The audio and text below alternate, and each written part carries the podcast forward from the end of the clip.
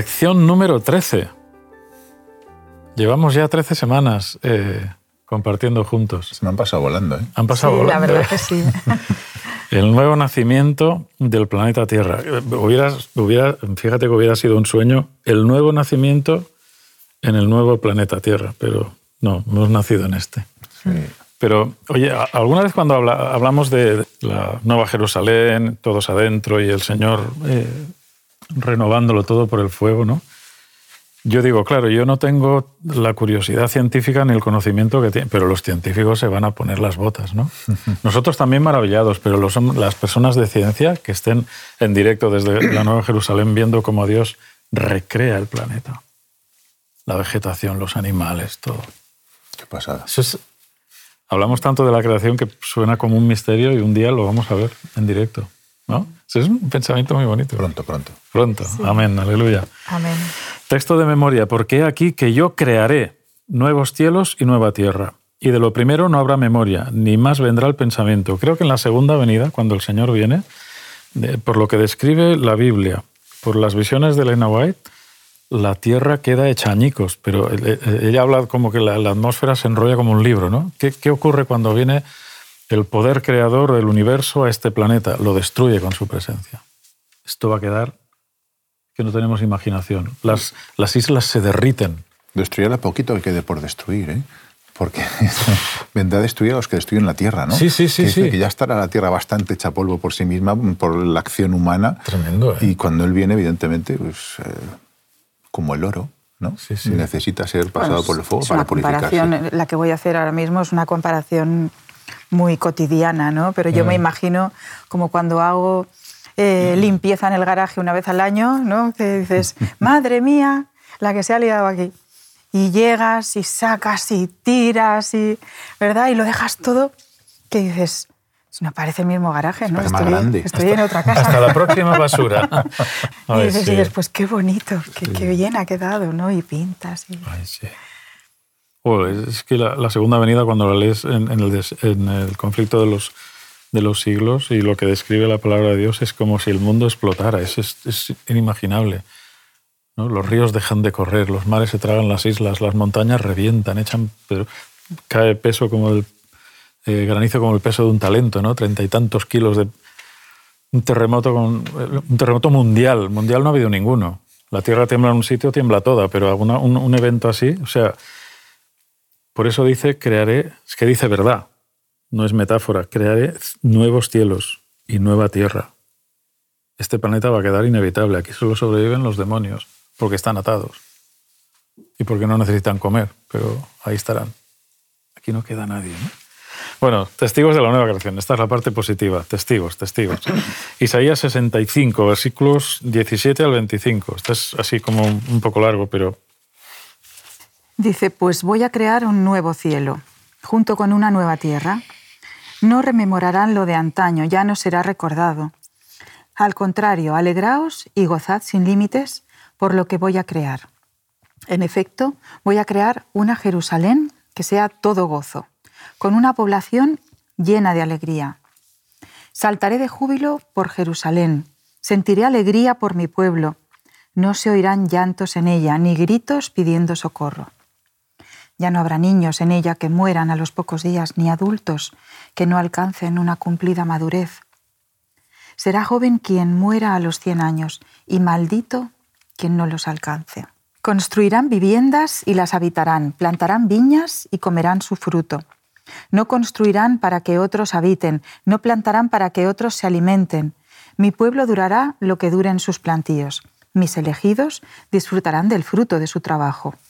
No trabajarán para que todo se malogre, no tendrán hijos para verlos morir, pues serán semilla bendita del Señor, y lo mismo sus retoños junto con ellos. Antes de que me llamen, responderé. Estarán aún hablando y los escucharé. Juntos pastarán el lobo y el cordero, el león, como la vaca, paja comerá, la serpiente se alimentará de polvo. No habrá maldad ni destrucción en todo mi monte santo, dice el Señor.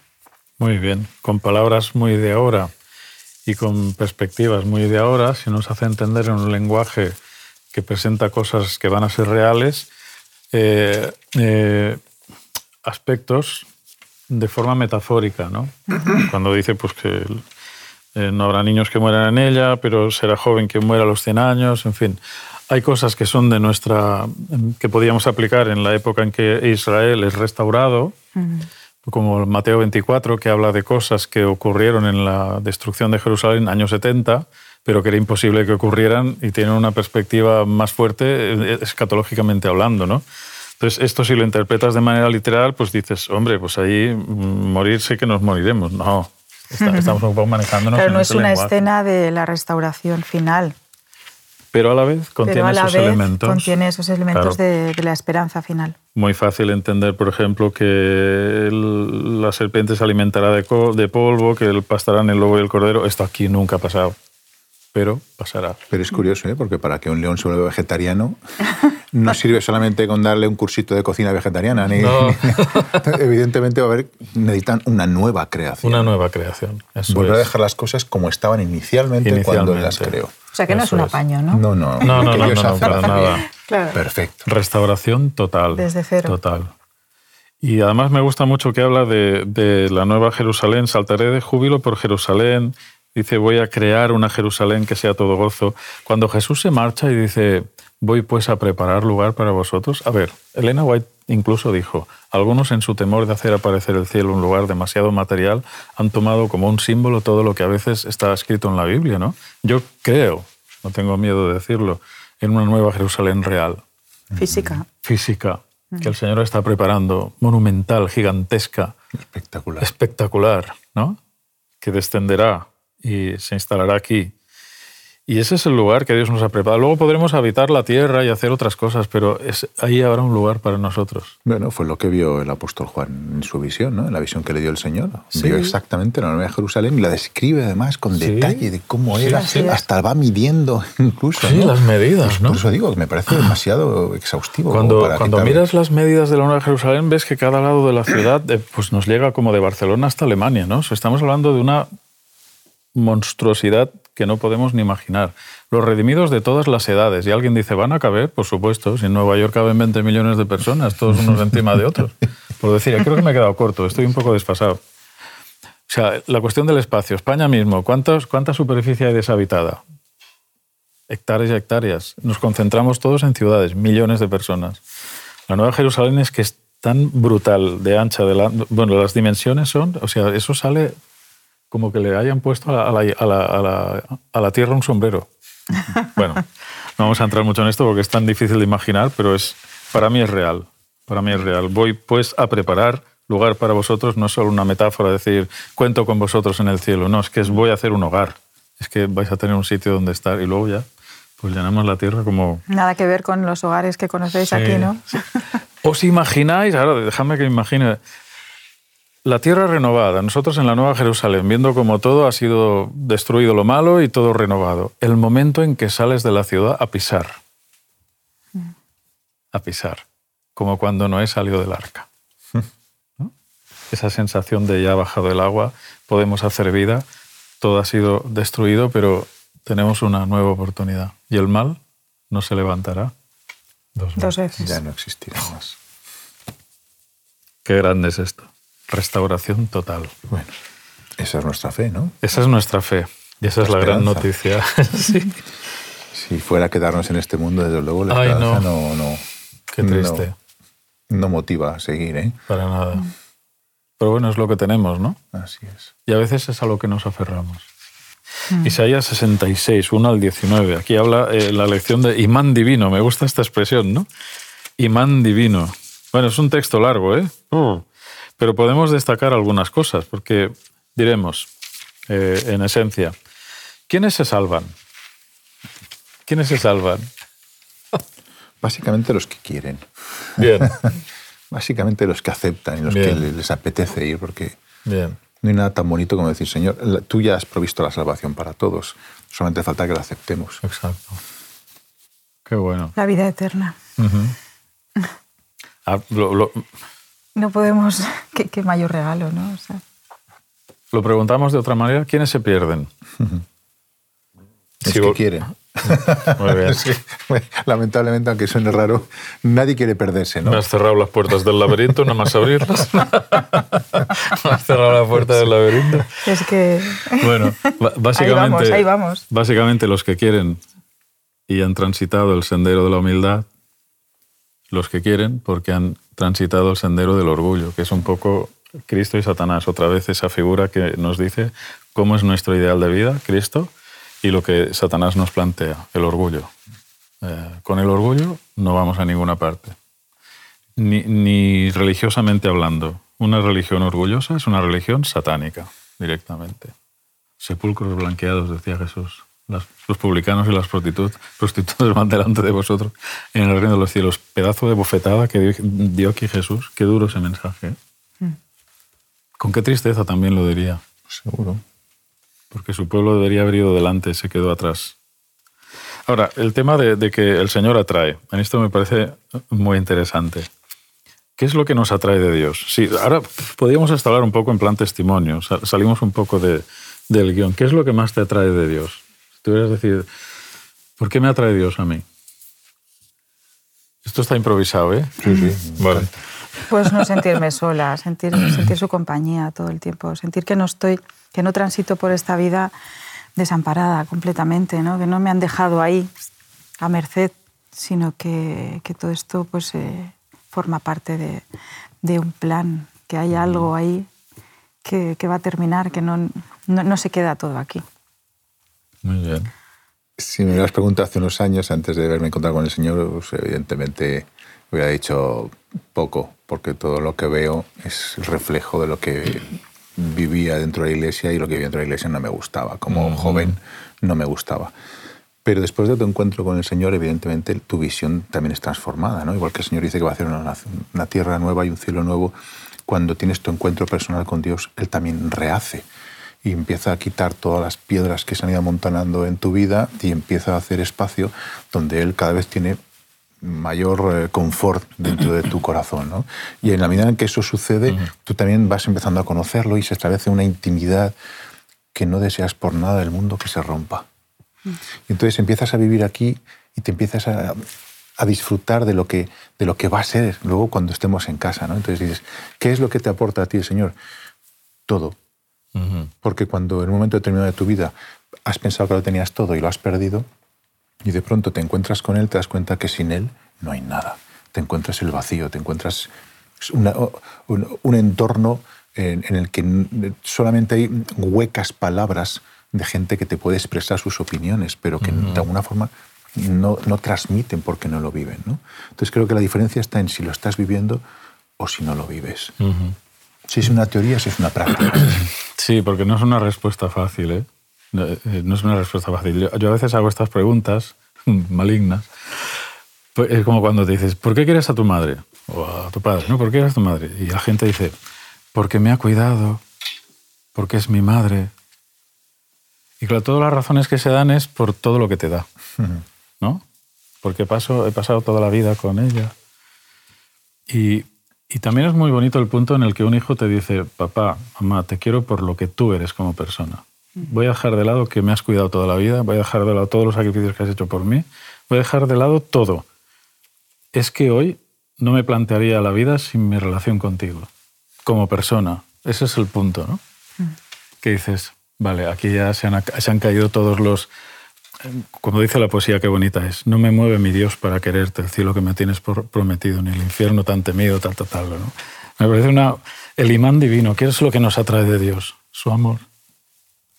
Justo Su amor. en esos términos hablaba con uno de nuestros hijos en esta, bueno. hace unos días, ¿no? cuando él estaba eh, pues ante un dilema, dilema donde tenía que tomar una decisión y yo le Mm. Decía, difícil. mira, yo no quiero otra cosa. O sea, yo, yo he experimentado lo que es vivir sin Dios también y no, no quiero otra cosa. Después de esto ya, cuando, cuando experimentas eh, esa, eh, eh, ese antes y ese después, ya no quieres nada más. Ujú. Así que si yo te tengo que ayudar a escoger, te voy a decir, pues escoge, escoge con Él, a la luz, Escoge a la luz Él. de lo que Él nos dice. Qué bonito, ¿verdad? Pero hay que escoger. Escogeos pues a quien sirváis. Escoge bien, por favor. Eres libre, pero escoge bien. Sí. Me acuerdo de la serpiente alzada en el desierto, ¿no? Y Jesús como toma esa imagen y dice, cuando se ha levantado en la cruz, a todos atraeré a mí mismo. Así es. Y eso lo sigue haciendo, lo ha hecho desde antes, lo sigue haciendo desde entonces y hasta hoy. Y lo sigue haciendo hasta que venga a buscarnos. Es su, es su propósito. Una vez fuimos Damaris y yo a un...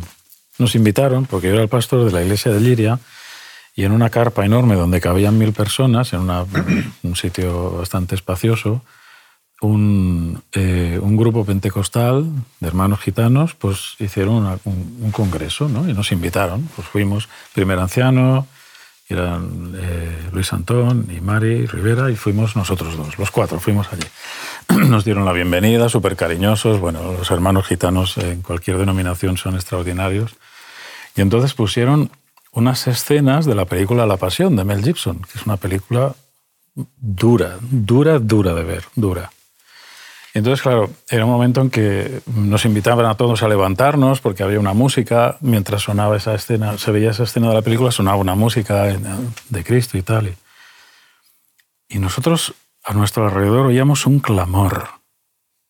Pero lo, lo más, lo, lo, más impactante para mí fue lo más inmediato que teníamos a nuestra espalda, una chica de, que tenía 14, 15 años, joven, llorando, a lágrima viva. ¡Ay, mi Señor! ¡Ay, mi Jesús! ¡Ay, mis queridos! Bueno, un, un cariño que ponía en sus palabras, pues que estaba llorando, es que no podía parar.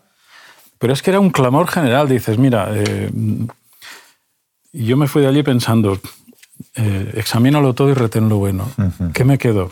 ¿Qué me quedó de esto? La pasión del pueblo gitano. Tenemos compañeros gitanos estudiando en la facultad, hemos tenido, eh, tenemos también uno, y, y, a mí me gusta mucho cuando vienen aquí, han venido por las iglesias a hacer programas, ¿no? esa, esa pasión con la que viven el Evangelio, con la que hablan de Dios, esa es, esa es la pasión, esa, ¿no? Digo, me, me resulta envidiable. No tienen ninguna vergüenza de mostrarla y además la exhiben. Yo les he visto predicar en la calle. Cuidado, ¿eh? Uh -huh. ¿Sabes? Cuando hablamos de la escuela sabática aquella de sube a un monte y alza tu voz y piensas, ¡qué valor! Hablando de cosas ahí. Bueno, hay un momento en que el pueblo de Israel en la historia es el encargado de ser el portavoz de la luz al mundo, pero en la era después de Jesús es la nueva iglesia que por supuesto no deja de lado al pueblo de Israel. La primera iglesia es, es judía. la primera iglesia es judía, hasta que empiezan a llegar los gentiles, ¿no? Y ellos toman también ese sacerdocio. Qué bonito, ¿no? Espectacular.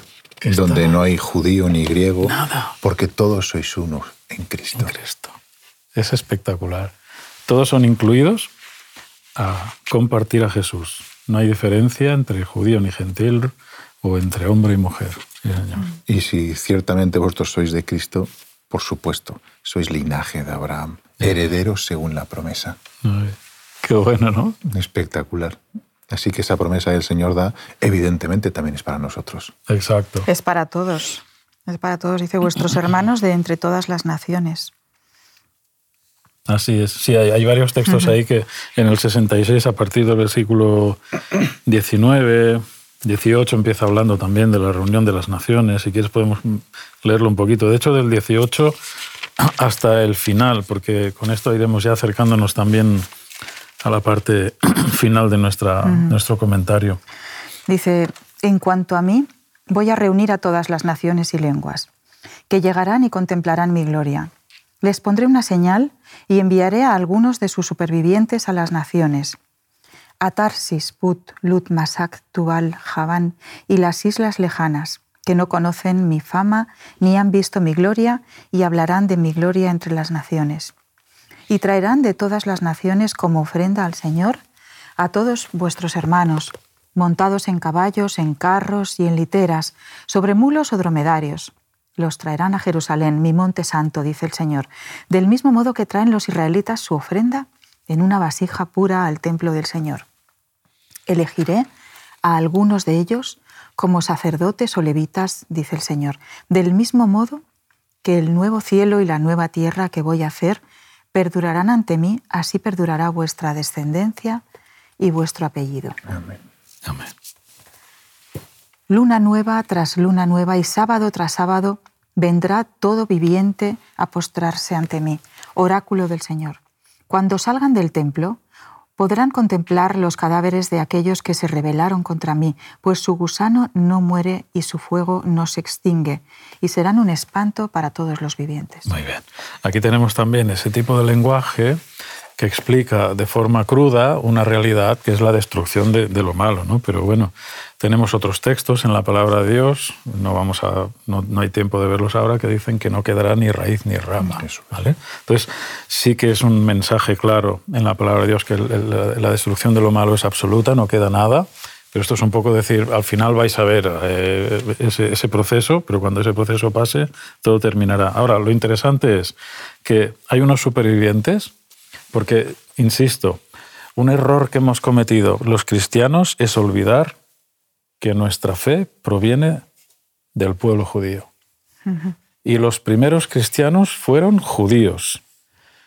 Y en algún momento los judíos empezaron a, perder eh, pues relevancia, ¿no? La iglesia de Roma, la idea, parece como que en fin, habían ahí diferentes comunidades, a veces los judíos se ponían un poco pesados con algunas cosas, hay concilios para arreglar y tal, pero como que hemos dado la espalda, ¿no? Son supervivientes. ¿Quiénes son los que sobreviven a toda la antigua era, los apóstoles y todos los primeros discípulos. Es ese pueblo de Israel que es un remanente de lo que dice la profecía, ¿no? que 70 semanas están determinadas para tu pueblo y tu santa ciudad. Pero hay supervivientes, hay un remanente del pueblo de Israel que permaneció y yo creo que sigue permaneciendo hasta el día de hoy. Yo todavía, yo todavía que espero que los hermanos judíos tengan un papel importante que cumplir en, la obra al final, ¿no? porque ellos tienen mucho que decir y nosotros nunca hemos dejado de trabajar entre ellos. Pero es muy bonito que se nos considere a todos, a todos, porque el Evangelio es para toda nación, tribu, lengua y pueblo. Así es.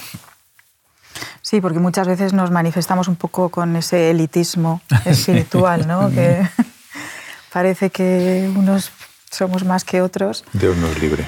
Y con ese sentimiento de superioridad. Dios nos libre de eso. Y, y es, es algo que hay que cuidar. A mí me gustan las traducciones que las hay que sustituyen el tema de raza por etnia porque ese es otro error que se ha colado en determinada época de la historia, que ha querido eh, dar más importancia a grupos étnicos por encima de otros. Solo hay una raza, la humana. Raza humana solo hay una. Hay distintas etnias, eso sí, y distintas religiones, culturas o condiciones, pero Colosenses 3.11 nos dice que Cristo es todo, tú lo citabas en todos. Así que eso es importantísimo. Bueno, nosotros hemos leído todos los textos que llegan hasta el final de, la, lección, pero hay algunas citas que queremos destacar. Hoy vamos un poquito mejor de tiempo, así que vamos a leerlas y después eh, resaltaremos cada uno lo que más le ha impactado esta semana. Bueno, es muy bonito, ¿no? O sea, el, resumen que hace Elena White del conflicto de los siglos, cómo finaliza, después de haberlo leído completo, llegas a la última frase y te queda como si hubiesen tocado una orquesta hubiese tocado la última nota y quedan unos ecos todavía sonando y dices, madre mía, ¿cómo será esto? ¿no? Entonces, por eso me gustaba mucho la parte final. Hay varias citas muy bonitas, pero por tampoco liarnos aquí a leer todas, me gusta sobre todo la última cita que dice, el gran conflicto ha terminado. Ya no hay más pecado ni pecadores. Todo el universo está limpio. Una misma pulsación de armonía y júbilo late a través de la vasta creación del ser que todo lo creó, manan vida, luz y contentamiento por toda la extensión del espacio infinito. Desde el átomo más imperceptible hasta el mundo más grande, todas las cosas, animadas e inanimadas, declaran en su belleza sin mácula y en gozo perfecto que Dios es amor. esto tiene que ser espectacular estar ahí escuchándolo, viviéndolo. Todo por fin ha vuelto a ser restaurado. De nuevo hemos vuelto a donde Dios pretendía cuando nos creó y ahora entendemos algo más de ese amor maravilloso que Dios nos ha intentado mostrar a través de su Hijo. Uf, qué difícil es resumir todo eso, ¿no? Es un final feliz. Es un final feliz. Es posible un es final el feliz. final feliz. Es el final feliz. Por, excelencia. Una cosa que me emociona a mí cuando leo El conflicto de los siglos, quizá porque es un personaje que me gusta mucho y que he pensado lo triste que debió vivir, Elena Bay lo dice, ¿no? Cómo fue su vida hasta que llegó a entender que la muerte era un descanso a todo ese sufrimiento que él tenía por saberse el, el originador de toda aquella barbaridad. ¿no? El abrazo de Jesús y Adán, cuando vuelve a abrirle las puertas Qué fuerte, qué fuerte. del paraíso. Estoy deseando abrazarme Siento mucha a él y empatía con eso, ¿no? ese, ese cariño, ese abrazo apretado, ¿no? en el que sientes Siento hasta el corazón empatía. latir de la otra persona. Qué momento. Único. Porque es muy significativo, ¿no? El primero y segundo Adán reconciliados. Para mí es muy significativo que, están, que Adán siga ahí, que se le menciona a él. No, no se menciona a Eva, pues no sé por qué razón, ni, ni quiero saberla. Yo confío en ver a Eva por ahí arriba también. Pero claro, es Adán, ¿no? Es Adán. Quizá porque Adán, no lo sé, dejadme que lo cubre un poco. Quizá porque Adán, dice la Biblia, sabía que estaba cometiendo un pecado, que era un engaño, y lo hizo aposta. Eva no. El atenuante de Eva es que Eva fue engañada, pero Adán no, tiene más delito. Y, y- y que en ese momento, eh, allá, una vez allá, se produzca ese, ese momento de armonía. ¡buah! Bueno, ¿y qué destacaremos? Yo ya he dicho lo que destaco y no estaba en la lección, está como a, a río pasado de, de cosas que hemos leído. ¿Qué destacamos en Pues, dos pues yo me quedo con Isaías 66, 22, donde dice que nuestra descendencia y nuestro nombre permanecerán para siempre. Qué bonito es esto. Eh, para mí el tiempo creo que es lo que aquí no, no tenemos. Ni, ni- ni- ni conocemos ese concepto ¿no? en su amplitud. Estamos muy limitados. Solamente conocemos el tiempo desde el, el- el- el contexto de, de las prisas, ¿no? de tener que llegar aquí o tener que llegar allá, o tengo tanto tiempo para preparar esto, tanto tiempo para hacer lo otro, una agenda llena. Y a mí lo que me falta aquí es eh, el, el disfrutar de tiempo sin límite para estar con los, que, con los que quiero y para conocer a muchísimas personas, para conocerlas de verdad, porque nuestras relaciones aquí son efímeras, Superficiales. superficiales, incluso con los que, con los que viven al lado de nu- nuestro, ¿no? en nuestra propia casa. Se nos pasa muy rápido, no llegamos a profundizar en esas relaciones. Y bueno, yo siempre sueño con ese tiempo sin fin para relacionarme con, con muchas personas, pero sobre todo con, con Jesús. ¿no? Oh, oh, eso ya sin palabras. ¿Y tú, Dani? Yo me quedo con Apocalipsis 21.4, Muy bien. Que dice, enjugará Dios toda lágrima de Ah, los sí. ojos de ellos. Ya no habrá muerte, ni habrá más llanto, ni clamor, ni dolor, porque las primeras cosas habrán pasado. Aleluya. Y con esa alegría me gustaría que todos los espectadores, todos los que han estado siguiéndonos o escuchando estas grabaciones, estos programas, de alguna forma puedan ser partícipes también. Me encantaría poder abrazarlos un día en casa, poder... Pues mira, yo estaba escuchando, yo estaba allí, para mí sería un placer por el que está orando desde que nos dijeron que nos daban la oportunidad de poder estar aquí compartiendo estos eh, 13 capítulos de, de la escuela sabática. Y, y sigo orando por ellos cuando esto acabe seguir orando porque yo no sé a dónde las ondas pueden llegar. Dios hace cosas maravillosas. Pero sí que sé que esto ha sido una realidad para nosotros lo hemos disfrutado Sí. lo hemos hablado desde el corazón confiamos que también llegue al corazón de, los, de, lo que, de, los, de todos aquellos que nos han escuchado y que muy pronto podamos estar juntos abrazados en casa Amén, amén. Damos gracias a Home Media por esta oportunidad que nos ha dado. Me asustaba un poco, tengo que deciros. La cámara no es el medio en el que yo, con el que yo me sienta más cómodo, pero estar en familia con gente tan amada, pues es otra historia. Así que ha sido un placer. Os doy las gracias a los dos por haber Igualmente. abierto vuestro corazón y haber compartido desde la sinceridad de lo que vivimos y deseando que todo esto siga siendo una siembra que muchos puedan aprovechar.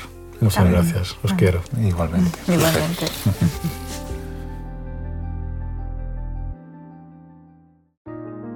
Te invitamos a tener una experiencia más allá del sábado, convirtiendo tu unidad de acción en una iglesia hogar en donde la Biblia, la oración intercesora, la fraternidad y la testificación sean vuestro estilo de vida.